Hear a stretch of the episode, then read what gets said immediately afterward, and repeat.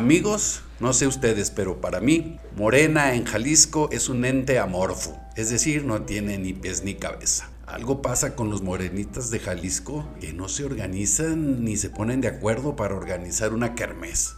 Pues, ¿qué le pasa? Porque el presidente Andrés Manuel López Obrador sale bien en las encuestas, Morena como marca sale bien en Jalisco, pero de verdad que los jaliscienses, los morenistas de Jalisco, no se organizan para nada. Pues para entender un poco lo que pasa al interior de este partido, invitamos a platicar a Alberto Uribe Camacho, ex candidato a la alcaldía de Zapopan. Uribe, gracias por permitirnos esta conversación. Al contrario, gracias, muchas gracias. Contento de estar de nuevo en una entrevista contigo. Muchas gracias. Uribe, ¿qué pasa en Jalisco? ¿Qué pasa en Morena, Jalisco? ¿No hay futuro? A ver, yo, yo, yo lo que creo que es muy claro, ¿no? Y tienes que revisar fenómenos no solamente que pasan aquí, sino en otros lugares. Me refiero incluso en el país y me refiero en otros movimientos parecidos al Andrés.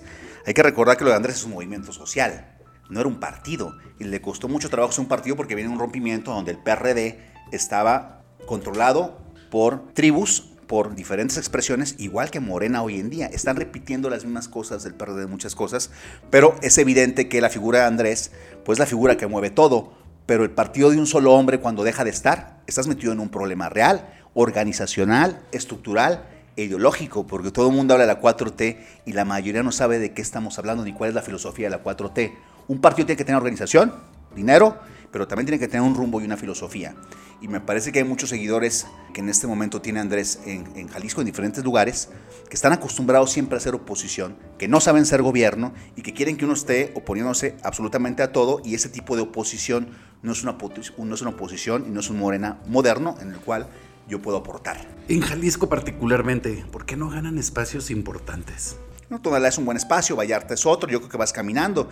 De entrada también, yo fui coordinador de Andrés en el 2018 cuando pedí licencia de presidente municipal de Tlajomulco y además de coordinador de la precampaña de Alfaro en ese momento. Y la verdad es que hicimos toda una estrategia diferenciada de lo que estaba haciendo Morena, particularmente en materia de comunicación. Ya ves que Marcelo estaba en toda esta circunscripción, incluyendo Sonora y Sinaloa y otros estados. Pero lo que te quiero decir al final es que es evidente que Morena no es un partido todavía consolidado.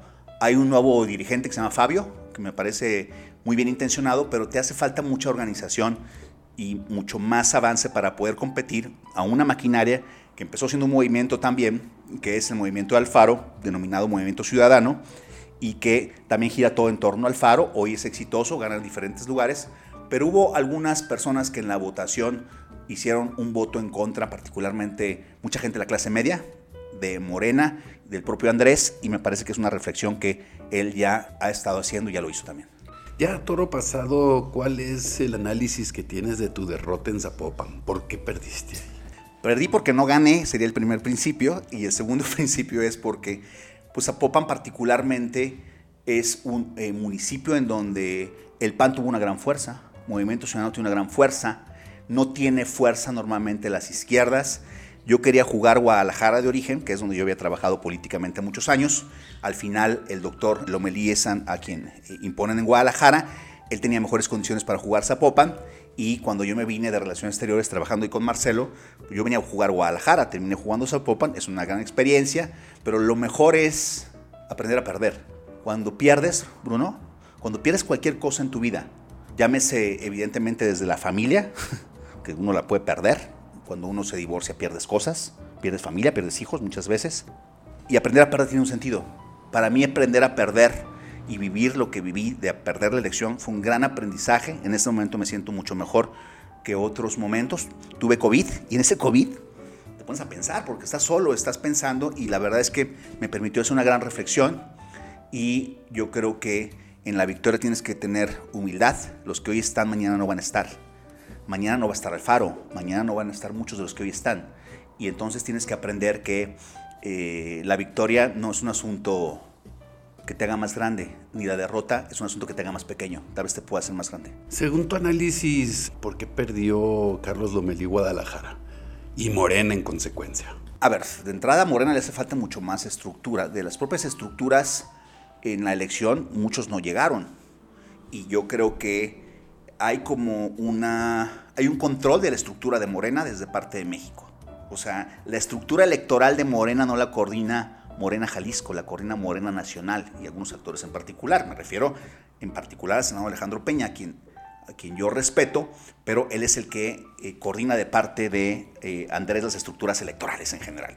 y él tiene mucha fuerza y entonces, pero me parece que tenemos que hacer toda, un, toda una organización mucho más compleja, mucho más convencida, mucho menos radical. A Morena no le hace bien posturas radicales, a Morena le hace bien posturas conciliadoras. Por ejemplo, ahorita Lomelí tiene la visión de que gobernar de ser oposición en Guadalajara significaría estar en contra de todo. Y a mí me parece, cuando yo recorro las calles de Zapopan y veo tantas necesidades, tantos problemas, que yo digo, después de haber sido secretario de un ayuntamiento, síndico, interino, presidente, y de ser tan obsesivo en el tema de los servicios, yo soy presidente de la comisión de, los pocos opositores que son presidentes de una comisión, en este caso servicios públicos, lo cual le agradezco a Fran la confianza, porque normalmente se gana a la oposición, pero cuando yo veo temas, por ejemplo, eh, de que no hay alumbrado, pues mi preocupación es cómo resolverlo, no cómo atorarlo más, porque hay muchas colonias que no tienen alumbrado porque hay un litigio y el 50% de Zapopan no tiene alumbrado por un litigio jurídico de un juez que es un irresponsable porque de entrada el alumbrado público es un asunto de seguridad pública. Entonces, ¿qué voy a hacer? ¿Oponerme o ver cómo lo soluciono? Son visiones de construcción. Claro que no es un cheque en blanco a todo y lo sabe perfectamente Frangé, pero son diferentes visiones. Yo no estoy... El problema es que Carlos ya arrancó la búsqueda de la candidatura al gobierno del Estado una vez más. Entonces, yo creo que Carlos tiene grandes talentos como empresario. No hago equipo político con él. Pensamos diferente, actuamos diferente y a él pues le gusta actuar como patrón, como es, ¿no? Y eso es su característica porque es un gran empresario, pero a mí al final me gusta tratar de iguales y a Carlos no le gusta tratar de iguales. Y esa es una gran diferencia entre nuestra visión y además yo no voy a ser opositor, pero evidentemente habrá temas en los que voy a establecer posicionamientos como lo del agua del Ciapa, pues prácticamente hicimos un posicionamiento muy fuerte desde Zapopan y eso cambió muchas cosas. Oye, pero predestinados al fracaso otra vez, llevando a Carlos Lomelí de candidato al 2024, si ha perdido todas y cada una de las candidaturas que se pueden perder en Jalisco, ¿cómo es posible que le den entrada otra vez? Yo creo que entonces ahí es cuando Morena tiene que tener la capacidad de decir, no es quien te pague la campaña, es quien pueda tener una capacidad, una visión de Jalisco. A mí los últimos gobernantes me parece que en materia de educación están muy distantes, todos en general, de lo que tiene que construirse porque este monstruo de mil cabezas de la inseguridad se va a resolver desde la perspectiva de construir una nueva generación de jaliscienses y eso se hace a 18 años. No hay un proyecto a largo plazo educativo ni en el país ni tampoco en el Estado y eso lo hago como una crítica. A mí luego me decían, deben de expulsar a Uribe de Morena por haber ido con Pablo Lemus a dialogar. Pues primero no pueden expulsar porque yo soy externo de Morena como lo fui de Movimiento Ciudadano. Yo fui de los constructores de Movimiento Ciudadano también en su momento y tampoco por eso me afilié. Pero lo que te quiero decir es, la misma estructura hace que tenga posibilidades serias, Carlos, de ser candidato a gobernador, mucho más de lo que yo pueda tener posibilidades, porque pues es como una red también de amigos e intereses. Pues Jacob siempre lo empujó con todo. Y yo no era de sus favoritos, ¿no? Hasta en el evento de cierre de campaña metropolitano, pues todo el mundo vio que más de la mitad de la gente iba con nosotros, apoyándonos en Zapopan, y, por ejemplo, Yeco cayó las porras que gritaban del uribismo, los cayó, pues todos se enojaron mucho más. Y Mario, que a Mario Delgado no lo apoyó Carlos, Carlos estaba en otra apoyando a alguien más, no sé quién apoyaba. Yo apoyaba a, Mario y entonces Mario al final terminó ahí respaldando a, a Lomelí y bueno, así es como, como tienen sus visiones y a mí eso me da exactamente igual porque a mí lo que me importa es cómo ponemos orden a muchas cosas que están muy complicadas en el Estado y que están por explotar. El agua, la seguridad, es un desastre en los dos temas y para cualquier gobernante, por supuesto la salud y la educación. ¿Tienes algún acuerdo político con el alcalde de Guadalajara, Pablo Lemos, y con el de Zapopan, Frangé, para trabajar juntos ahí y desvanecer la oposición como Carlos Lomelí? Yo nunca me reuní con Pablo Lemus y en ningún instante de los 30 minutos que estuvimos platicando hablamos de Lomelí. O sea, gente que se cree más importante en términos redes de un diálogo. Yo no iba a hablar de Lomelí, tengo otras cosas que hablar con Pablo y evidentemente Pablo fue alcalde cuando yo fui y los dos trabajamos muy de la mano, hicimos muchas obras en conjunto en toda la frontera que teníamos pegada, particularmente entre Bugambilias y Palomar. Pues ahí nos metimos los dos a chambear y es alguien que es mi amigo, yo no niego a mis amigos, no soy esa clase de cobardes y voy a saludarlo siempre, no voy a voltear la cara a alguien porque yo soy oposición. Pues qué clase de oposición sería. Después de tanto estudiar las oposiciones en diferentes lugares, pues te das cuenta que hay oposiciones serias que construyen ciudad, oposiciones que construyen un Estado y oposiciones que construyen y que, aportan. Necesitamos todos sumarnos. La, realidad, Bruno, la realidad para todos los que nos escuchan y ven el respetable es Estamos en una crisis muy importante en materia de seguridad. Tú no te sientes seguro si vas a un cajero y en cuanto vas a un cajero vas a estar volteando a ver si hay alguien más. Y esa sensación es terrible. Como es terrible salir aquí a la esquina y ver que acaba de haber una balacera. Y la gente dejó de sorprenderse. Estamos metidos en un problema como sociedad y lo que tienen que hacer los políticos es construir, no destruir. O sea, me pusieron ahí a, un montón de, personajes después de que vi a Pablo a querer, eh, que por cierto quien saca la foto estelar de nuestra plática en el balcón es justamente el respetable. Y la verdad es que qué desmadre nos hiciste, porque en términos reales las, las me dejaron ir ahí los morenistas. ¿Cómo es posible que hables con Pablo y que vayas a visitarlo cuando están en medio de.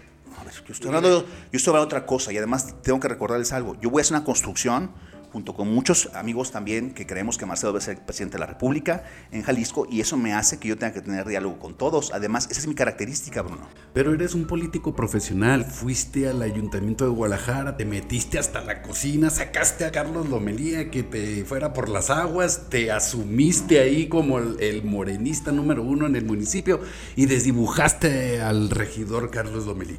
Eres un político profesional, sabías que iba a tener eso. Pues estábamos ahí muchas cosas ¿no? en, el, balcón y me estaba explicando él de señalaba Casa Jalisco, pero en términos reales lo que estaba señalando era la plaza que está enfrente que iba a remodelar algunas cosas. Sí, esa fue la foto. ¿Por qué sale bien AMLO, bien registrado en Jalisco, pero Jalisco no avanza, Morena no avanza en Jalisco? Yo creo porque tienen que soltar en general. Lo de Fabio me parece que es importante su llegada, pero tenemos que hacer pues una gran alianza de cosas y de tareas. Yo creo que no avanza porque falta estrategia. Yo creo que no avanza porque tienen que soltar esta visión del partido de un solo hombre. Si, si Morena sigue siendo el partido de Andrés en términos reales y no un partido con una visión a futuro, pues entonces no tiene viabilidad. Ni aquí ni en el país, como tampoco Movimiento Ciudadano tendría viabilidad, tendría un tiempo límite. Hoy todavía tiene confianza, pero Aristóteles tuvo confianza y perdió contra Alfaro. Y Emilio tenía confianza y perdió contra, y al final después el, gobernador fue Aristóteles. Es decir, Jalisco se caracteriza por permitir que aquí ya, gobernó el PRI, ya gobernó el PAN, ya gobernó Movimiento Ciudadano, y la gente se cansa y le da la oportunidad a otro. Nadie tiene cheque en blanco, pero la clase política aquí son tan especiales y se creen tan importantes que hemos sido incapaces de llevar a un jalisciense a la presidencia de la República. Todavía eso habla de nuestra incapacidad de organización. Eso es como, como sociedad jalisciense. Y eso se replica en Morena. Y en Morena se pasan descalificando. Desde mí se pasan diciendo un montón de cosas, algunos, otros eh, tengo trabajo, pero a mí no, yo no voy a parar. Yo estoy por anunciar en próximos días una agrupación política que vamos a invitar a la gente a, dentro de Morena, tendremos un diálogo permanente, sigo siendo externo, y esa agrupación política que vamos a anunciar a más tardar en marzo, pues de entrada va a ser un recorrido en todo el estado para estarnos organizando en diferentes perspectivas, y a mí me gusta organizarme también en la discusión de una visión de a dónde va Jalisco. Uribe, te ruego que me disculpes la confianza, pero en alguna ocasión le dijiste a Mural que el gobernador quería chingar. ¿Todavía sigue eso? Y ¿No crees que Carlos Lomelilla se sumió también a esas intenciones? Enrique tiene que saber algo. Tiene que saber que lo aprecio. Estamos enfrente porque yo estoy eh, trabajando en el equipo de, Andrés en algunas cosas y eh, por supuesto de Marcelo. Pero él tiene que saber que eh, en nuestro caso éramos muy amigos y no podíamos mezclar la amistad con el profesionalismo. Él se sintió mucho cuando yo me bajé del barco, porque él creía que era un proyecto de amigos y yo creo que es un proyecto político, y cuando él deje de ser gobernador, pues, les tiraré la mano siempre para tener diálogo, porque yo no tengo nada personal contra él. Si él lo tiene, ese es su problema. Y eso hablaría de la poca, eh, del nivel de política que puede ser, porque parte de lo que construyó Alfaro, con algún granito de arena yo le ayudé. Muy fuerte, muchos años. Piqué piedra al lado de él. Tendría que tener una gratitud. Yo tengo una gratitud con él. Él no la tiene conmigo porque es incapaz prácticamente de saludarnos. El otro día nos saludamos en un evento, en el de toma de protesta de regidor. fue amable, porque me pudo haber dicho si fuera más eh, arrogante, más de decir que hubo regidor. no, me dijo, ¿cómo estás, Alberto? Entonces, también el respeto. Y yo creo que algún día tenemos que sentarnos. El otro día a su hermano y lo saludé con muchísimo cariño. Y si viera, y si viera a su padre igual y a su madre, también me saludó con mucho cariño. Su familia me tiene mucho aprecio porque saben que yo me la jugué con él. Nomás yo soy un hombre de convicciones y, y de visiones. Y si algo no me late, pues prefiero quedarme en la nada que estar construyendo algo que el tiempo el tiempo pondrá los resultados de Enrique en su, en su contexto y esa va a ser la mayor eh, reto que tiene cualquier político. Caminar por la calle, aparecerte en el estadio y que no te mienten la madre. Ya es una ventaja. Y eso no es fácil, por un lado, porque así son los jaliscienses. Y segundo, lo de Carlos. Carlos tiene que saber también que así soy yo y que yo no tengo nada personal contra él y que yo no estoy lucubrando su mano con Pablo para hacerle un golpe de Estado ¿Golpe de Estado de qué? ¿A mí qué? Pues si él es regidor de Guadalajara, perfecto. Nomás yo, aparte de ser regidor de Zapopan y de estar en Morena, pues represento una construcción de cosas diferentes. Y en ese sentido, yo puedo ir y puedo hablar con cualquier político de este estado y no tengo que pedirle permiso a nadie, afortunadamente, y esa libertad te la da pues la libertad de conciencia y te la da también que hay mucha gente que también me respeta a la fecha. ¿Alguna vez limaste las asperezas que tenías con el licenciado Raúl Padilla? Sí, bastante bien. La verdad es que tengo, tengo un diálogo respetuoso con grupo universidad. Yo los ayudé también en algunas cosas. Cuando fui presidente del municipio, fui muy eficaz para que se construya la preparatoria de Tlajomulco y eso ellos lo reconocen. Tengo, he tenido diálogo con él y tendré diálogo con todos, con los empresarios. Vamos a estar trabajando muy fuerte y el día de mañana estoy convencido que vamos a hacer un movimiento muy importante para que Marcelo sea presidente de México. Nada más para no dejar de pasar la oportunidad, tienes grandes amigos en Movimiento Ciudadano. No hay posibilidades de que regreses a Movimiento Ciudadano porque mira, la gente lucubra y no falta el que piensa, es que Uribe va a regresarse a los naranjas. ¿Qué opinas de eso? No, no, no es mi objetivo. Te podría decir también, depende de qué quieres en tu vida, ¿no? Por ejemplo, a mí me gustaría chambear para ser senador de la República en la próxima, en la, próxima elección. Creo que puedo aportar. De entrada ya fui el representante de Relaciones Exteriores y de Marcelo en el Senado mexicano y ya conozco cómo opera bastante bien porque pues esa era mi chamba, ¿no? De entrada me tocó llevar el propio nombramiento de Marcelo y de los embajadores y eso te permite tener mucha relación en el Senado. Eso me gustaría. Segundo, no y es un cargo de elección popular, por supuesto, puedes ir en alguna lista también, pero el interés sería ir a una elección. Me interesaría ser secretario de Educación de mi estado o de mi país. Pero no me interesaría ser nada en el gobierno de Pablo y no me interesa nada si Pablo fuera gobernador. No me interesaría nada si el propio un actor de Morena fuera gobernador, a menos que sea secretario de Educación. Ahí creo que puedo aportar y es donde me interesa estar. Entonces, son diferentes, depende de qué quieres en la vida. Yo voy a cumplir 50 años ahora en mayo.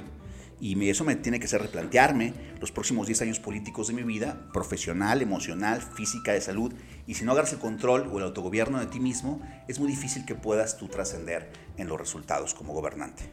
¿Y cómo ves tu futuro? Eh, ¿Todo gira en torno a Marcelo? ¿O qué, perspectiva ves aparte de que te gustaría ser secretario de Educación? Sí, me, me gusta mucho el tema también del campo, todo el tema del agro. Estamos trabajando con Roberto de Alba, que lo acaban de nombrar presidente del Consejo Agropecuario de Jalisco, y estamos haciendo puentes en todo el estado en esa materia para tocar las puertas con embajadores, que ya lo hice algún tiempo, para embajadores mexicanos en el extranjero, para ver qué productos jaliscienses podemos ayudar a posicionar en, en, la parte esta privada. Y eso me llama la atención porque me parece que grandes, hay productores pequeños que podemos ayudarles a crecer y productores grandes que podemos ayudar a colocar el producto mexicano en el mundo. Y eso, eso me late, por ejemplo, bastante, incluso en la parte privada. Lo que me mueve de seguir en la política en este instante es entender que el mejor perfil para poder sacar el país adelante en este momento se llama Marcelo Ebrard. Y con todo respeto, no hay otro que pueda tener esa capacidad, esos apoyos internacionales, esta eficacia en materia de seguridad que él tuvo en la Ciudad de México, este compromiso con las libertades de cada una de las personas. Me parece que Marcelo lo hizo espectacular. El derecho de cada quien de escoger con quién vivir eh, con quién casarse y eso ya lo operamos en las embajadas también y creo que todo este tipo de progresismos de una izquierda moderna es lo que representa a Marcelo y es donde me gusta estar y me parece que en lo que yo lo pueda respaldar hasta el último aliento lo voy a hacer. ¿No están en tus planes buscar nuevamente Zapopan? No. ¿Por qué? Contundente. Primero buscaré antes Tlajomulco, que tampoco voy a buscar. Entonces no te vamos a ver buscando alguna eh, alcaldía metropolitana en el 2024. No lo sé, pero Zapopan no, ni Tlajumulco tampoco. Guadalajara. Puede ser, pero los políticos nos la pasamos todo el tiempo viendo qué sigue y, nunca estás en lo que estás. Es decir, Alfaro eh, estaba en Guadalajara y ya estaba buscando qué iba a hacer para ser gobernador. Aristóteles viendo. Todos igual y al final ni disfrutan lo que cuando gobiernan. Yo me quería reelegir. En este momento yo, hubiera terminado prácticamente mi, gestión de, de dos periodos en Tlajomulco. Eso es lo que yo quería. Pero te ganó el ego frente a Enrique Alfaro. No me ganó el ego. La imposición de Alfaro es que yo iba a ser coordinador de su campaña y punto. Y yo no quería ser. Y me midieron en Guadalajara y salí muy competitivo. Y me dijo, no, vas a hacer una piedra en el zapato. Entonces, cuando alguien te dice, vas a hacer una piedra en el zapato, pues mejor te vas, ¿no? Alberto Uribe, eh, pues, gracias por la conversación, eh, muy intensa. No, muchas gracias a ustedes. Y la verdad es que me parece que tenemos que aprender a respetarnos en, en Morena y en todas las fuerzas políticas y tenemos que aprender a escucharnos. Yo creo que Enrique tiene que aprender a escuchar más también y sería una sugerencia que le hago con todo el cariño que le tengo.